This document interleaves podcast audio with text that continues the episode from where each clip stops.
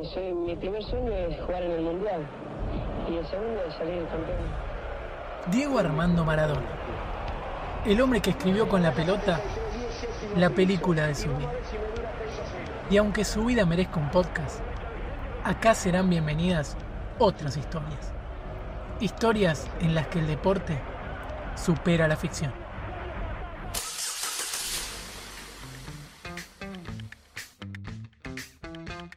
Un viaje largo, en plena ruta o autopista, bajo una intensa niebla.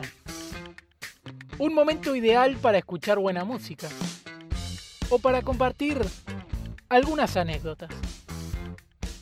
Arriba del auto siempre hay discusiones entre piloto y copiloto por el tema de la música. Este capítulo no será la excepción, pero encontramos la manera de contar unas historias ideales para climas como este.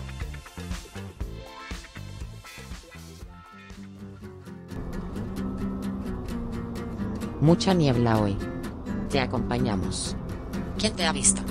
¿Y quién te ve? Música. Escuchame, hace mate. Dale, dale, hago, pero con una condición. ¿Cuál? ¿Me dejas que te cuente una historia ahora que tenemos tiempo y no se ve nada por la niebla? Justo tiene que ver con eso. No, no, quiero poner la radio con música y listo. Dale.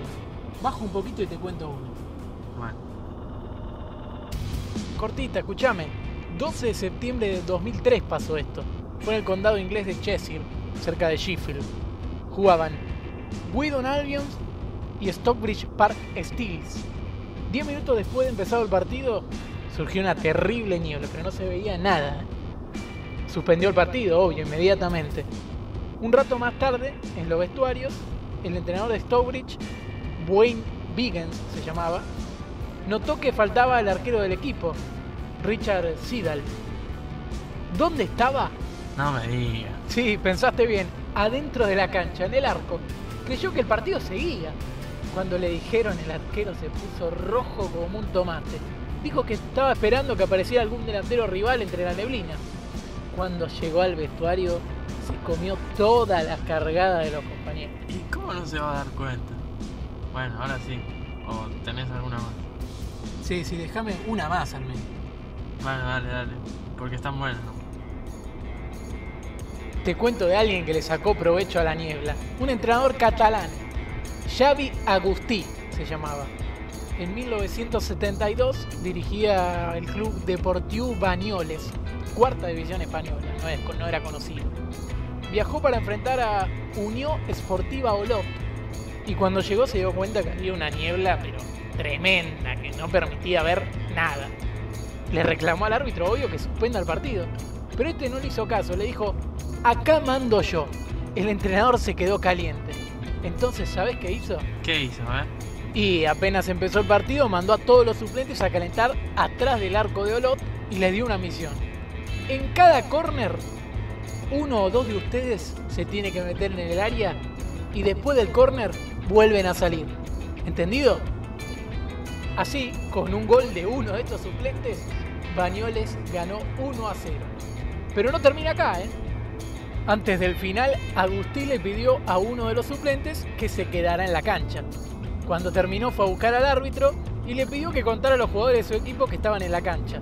El árbitro contó 1, 2, 3, 4, 5, 6, 7, 8, 9, 10, 11, 12. No los podía creer. El entrenador le dio una palmadita y le dijo irónicamente, ¿viste que no se podía jugar? Maravillosa jugada. Déjame una más que yo me bajo antes en lo de otro amigo y ya estamos llegando. Última, ¿eh? Sí, sí, la, más insólita. ¿eh? Enero de 1940, cuatro meses después de que el rey británico George VI declarara la guerra a la Alemania de Hitler. Jugaban dos clubes escoceses, Hibernian FC y Hearts of Midlothian. Era el clásico de Edimburgo, 14.000 personas en el estadio. Tenían miedo de un ataque nazi, entonces la BBC le pidió al periodista Bob Kingsley que en su relato del partido dijera que el día estaba hermoso, que había un sol radiante, cuando en realidad había una niebla impresionante que ni siquiera le permitía ver la cancha desde la cabina. Imagínate la locura que era. Cada vez se puso peor, pero a Kinley no le quedó otra que aceptar. No se veía nada. Así que no solo inventó el entorno meteorológico, también todas las jugadas del partido. Nadie podría cuestionar lo que él decía porque no se veía, el público tampoco veía ahí en el estadio. ¿Cómo termina la historia?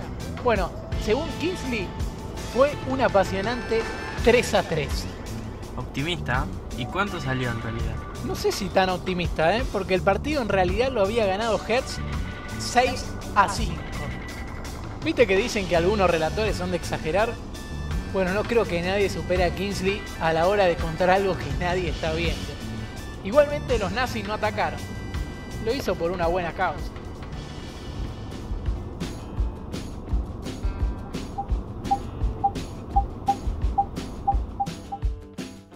Bueno, déjame acá, mi. Llegamos. Te dejo escuchar música. No te molesto más. Gracias. No quiero escuchar más nada de la nieve. Chao. Chao.